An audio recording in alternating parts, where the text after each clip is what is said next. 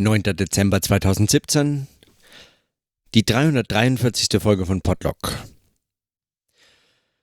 Ich bin zurück in Bern und äh, das heißt der zweite Tag der Tagung zu Immanenz Transzendenz aus metapherntheoretischer und formkalkylogischer und systemtheoretischer, religionswissenschaftlicher und so weiter Sicht ist zu Ende gegangen und damit auch äh, meinen Vortrag, den ich heute habe halten äh, dürfen und äh, Christinas Vortrag, den sie heute gehalten hat und Kommentare und andere, die wir diskutiert haben und äh, und ich meine am Ende eines solchen Workshops oder einer solchen Tagung bietet sich's immer an und das ist in Evaluationsrunden oder in Feedback oder in Abschlussdiskussionen und so weiter, wie auch immer das dann jeweils heißt, ähm, auch Brauch oder üblich oder es liegt nahe wahrscheinlich, dass man dann so ein Fazit zieht, was ich in dem Fall eigentlich gar nicht so besonders plausibel finde, beziehungsweise ich weiß noch gar nicht, wie, die, wie diese Überlegungen alle zusammenzubringen sind.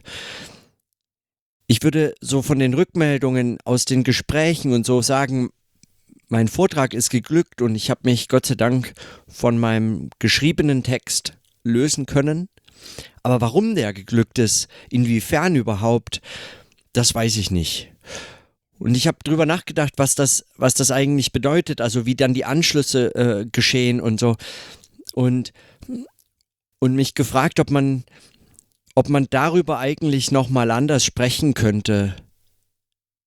Darüber nochmal anders nachdenken müsste, wie so etwas geschieht, wie das, wie das glücken kann in einem solchen Arbeitszusammenhang.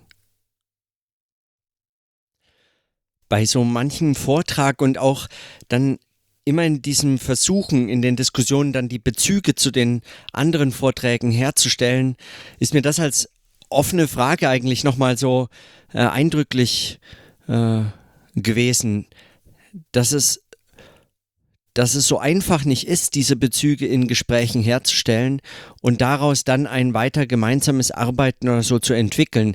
Am Ende unserer Tagung stand dann auch die Frage, ob wir einen gemeinsamen, äh, eine gemeinsame Publikation anstreben sollten.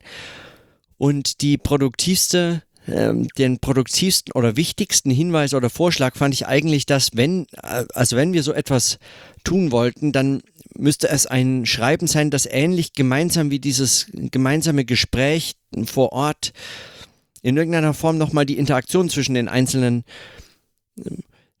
das wechselseitige Lesen und Kritisieren aufeinander Bezug nehmen können und so äh, nochmal auch in geschriebener Form realisiert, das umzusetzen.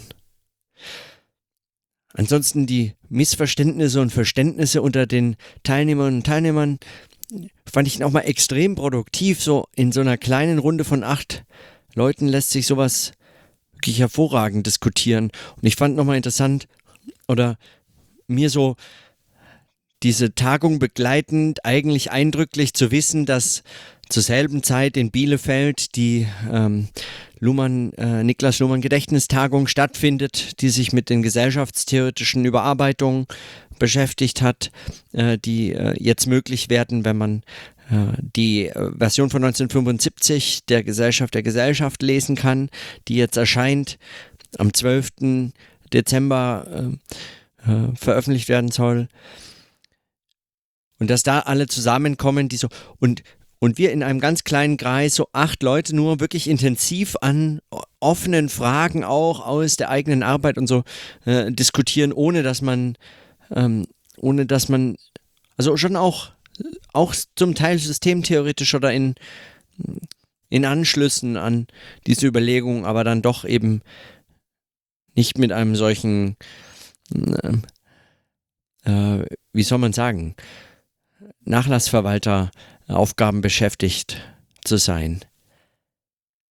Das ist natürlich auch überspitzt formuliert und das ist sicherlich nicht auch das, was ich habe ja keine Ahnung, was in Bielefeld passiert ist, aber ähm, aber einfach nur so äh, ja diese diese Synchronizität dieser beiden Veranstaltungen war noch für mich eindrücklich einfach, weil es weil es auf so ganz unterschiedliche Arbeitsweisen auch hinweist.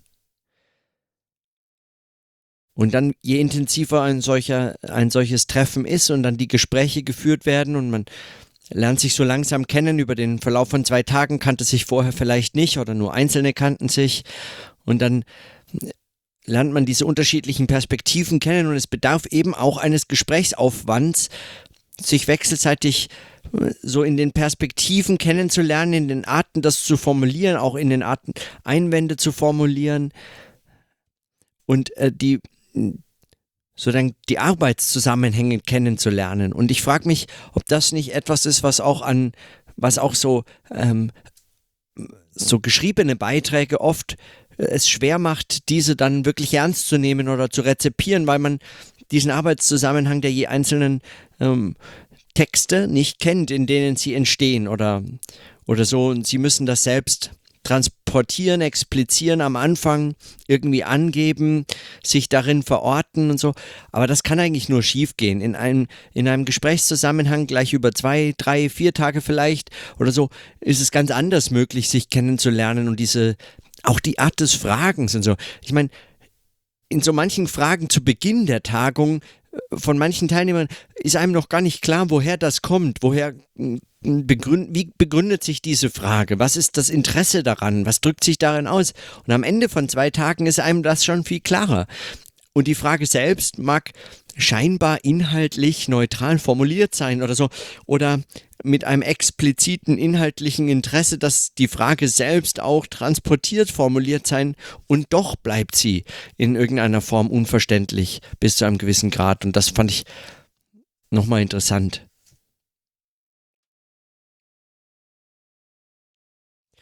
Und dann heute noch die Diskussion im Anschluss an auch auch die Fragen und Überlegungen, die ich mir gestern notiert hatte zu der Kritik des Beispiels, das so nicht gegeben werden kann und wofür dann eine Metapher verwendet wird oder ein Vergleich.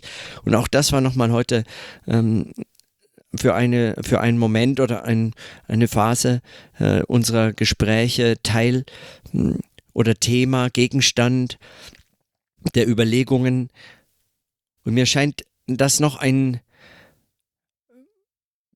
wirklich in auch seiner erkenntnistheoretischen Bedeutung für wissenschaftliches Arbeiten und Nachdenken ein nach wie vor scheinbar ganz und gar nicht so klares Problem zu sein, warum Beispiele und beispielhaftes Argumentieren, so ein Argumentationszusammenhang, der illustrieren, zeigen mag mit Beispielen, aber das eigentlich nicht leistet, was das Beispiel ersetzt oder für das es ein Platzhalter oder ein, ein, ein Trick ein sagen, autoritätsstiftender, überzeugender, konsistenzerzeugender Trick sein mag oder so.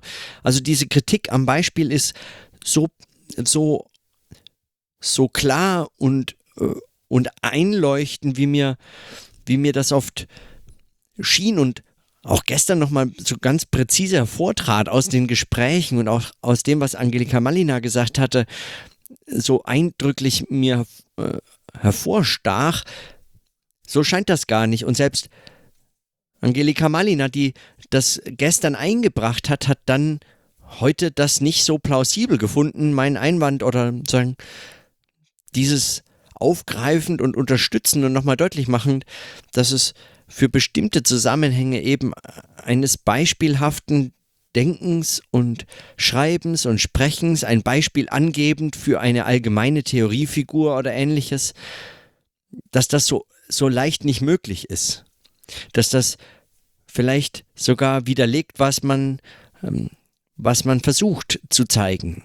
Und dass, das, dass es auf die Durchführung ankommt oder dass es etwas ist, was ähm, also äh, ein, ein, ein Erkenntnisbezug sein mag oder eine Konstruktion sein mag, die anders funktioniert als syllogistisch ähm, ausführend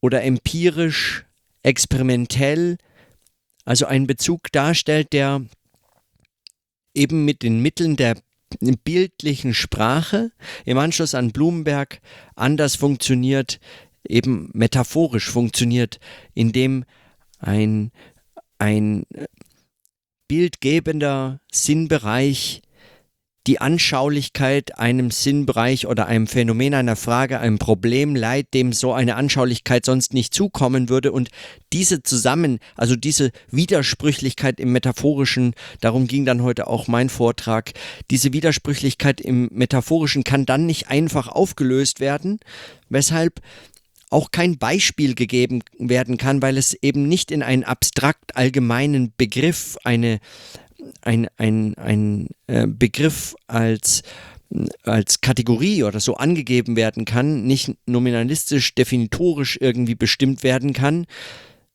das Phänomen, wozu es dann Beispiele gibt, die darunter fallen. Beispiele im Sinne von, äh, also sagen mehr oder weniger zutreffend, aber eben Beispiele, die das illustrieren, die das genau zeigen, wofür das allgemeine Prinzip, der Begriff, die allgemeine Kategorie oder so, das Abstrakte, die, dieser, dieses Wort ein, ein, eine Bezeichnung ist, eine Sammelbezeichnung. Weil das Beispiel eben nicht illustriert, weil es, äh, weil es kein solcher ähm, exemplifizierender ähm, exemplifizierendes Angeben, Zeigen möglich ist, sondern nur ein eines diese Widersprüchlichkeit zwischen, zwischen Bezeichnung, zwischen Frageproblem und Phänomen und, und, der, und der Anschaulichkeit, der geliehenen Anschaulichkeit auf der anderen Seite, sozusagen nur diese Widersprüchlichkeit überhaupt zu reproduzieren möglich sein könnte. So zumindest die Idee äh, im Anschluss an diese metaphorischen, Metaphor metaphorologischen Überlegungen, auch im Anschluss an Blumenberg. Das fand ich nochmal eindrücklich. Also ich weiß noch nicht, was das für Fragen auch stellt für, für, für mein weiteres Schreiben und Sprechen und so. Wenn ein solches beispielhaftes, wirklich sich streng genommen einfach vermieden werden muss, wenn eigentlich auf das Wort Beispiel gänzlich verzichtet werden sollte vielleicht, um das nochmal eindrücklicher, noch schärfer, noch pointierter zeigen zu können.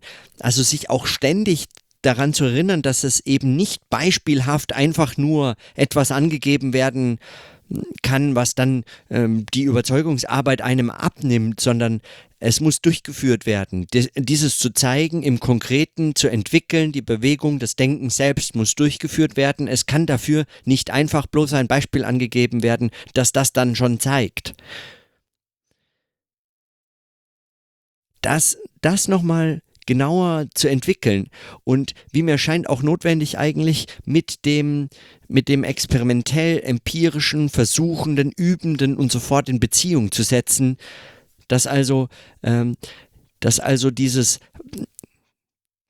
dieses, wozu ein Beispiel nicht verwendet werden kann, möglicherweise praktisch pragmatische Anschlüsse in einem übend, versuchend, experimentell empirischen Sinne äh, findet. Also dort, wo man sonst vielleicht Empirie einsetzen könnte, die also formal vielleicht gelegentlich sogar äquivalent zu einem solchen beispielhaften argumentativen Zusammenhang funktioniert, weil sie nur, weil sie nur sozusagen behauptet zu zeigen, was sie nicht durchzuführen, begrifflich, also als Bewegung des äh, Denkens gedacht und verstanden, äh, das wirklich zu leisten imstande ist, weil sie nur äh, Trick, weil sie nur äh, Methode in einem sehr, sehr schlichten Sinne ist, weil sie das nicht wirklich zeigt, weil sie nicht interventionistisch experimentell, weil sie nicht üben versuchen, weil sie eigentlich sich nicht dieser Gefahr des Scheiternkönnens aussetzt, sondern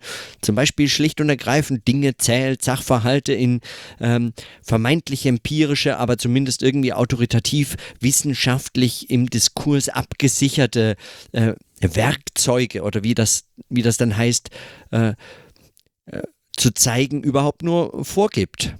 Also dann nochmal eine Kritik des Beispielhaften, sowohl für die für theoretische Dimensionen als auch empirische. Und zwar dann beides eigentlich als, als dieses, dieser Denkzusammenhang verstanden auszuführen, deutlich zu machen und das dann auch in das konkrete Arbeiten einfließen zu lassen. Das wäre noch eine Aufgabe, die mir als offene Frage eigentlich jetzt so, ja, die mich äh, weiter beschäftigen wird. Vielleicht ist das auch gar nicht so Also vielleicht ist das schon längst erledigt und ich kenne nur nicht die Texte, in denen das, in denen das mal geschrieben ist. Oder so. Vielleicht braucht es auch nicht mehr als das, was Adorno dazu schon gesagt hat oder was vermutlich der ein oder die andere Adeptin, äh, so Schüler ganz in der Tradition eng Adorno in jedem Wort wertschätzend oder so äh, zehnmal wiederholt hat oder nochmal viel langatmiger und deswegen irgendwie scheinbar ausführlicher oder so ähm, geschrieben hat. Aber gut, davon weiß ich nichts. Das heißt, das Problem stellt sich mir erstmal nach wie vor.